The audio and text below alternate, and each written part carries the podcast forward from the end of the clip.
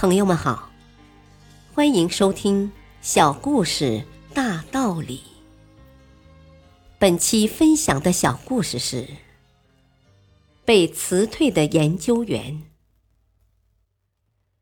李军是市场研究专员，因为前天的工作没做好，客户要的急，晚上他熬夜赶一份报告，早上又多贪恋了十几分钟的被窝，结果弄得差点迟到。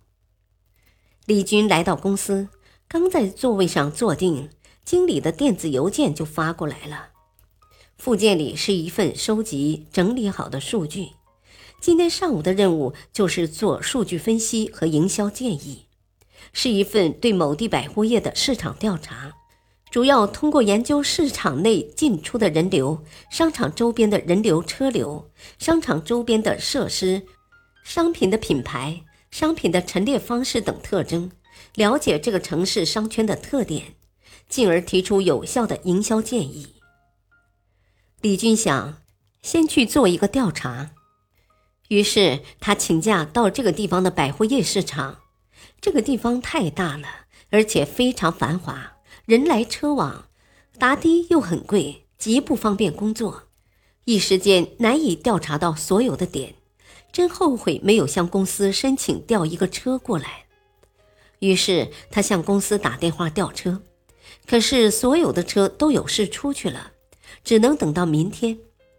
第二天，他终于找到了车，来到这里开始工作后，才发现这需要一定的规程和计划表，以及公司规定的踩点方案。可是这些东西没有带过来，得到公司的网站上去下载。李军只好就近找到一家网吧，等下载好了以后，已近中午了。司机等工作人员都需要去吃午饭，只好下午再开始工作。可是，如果下午再开始工作的话，势必在今天又完不成任务。然而，经理已经等不及了，早就怒火万丈了。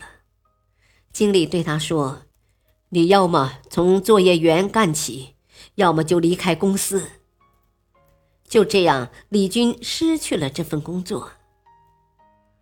大道理，工作有条理，才能使人不慌乱，才能有效利用时间，使自己保持有条有理的思维习惯，如此才能在工作中胜出。感谢收听，再会。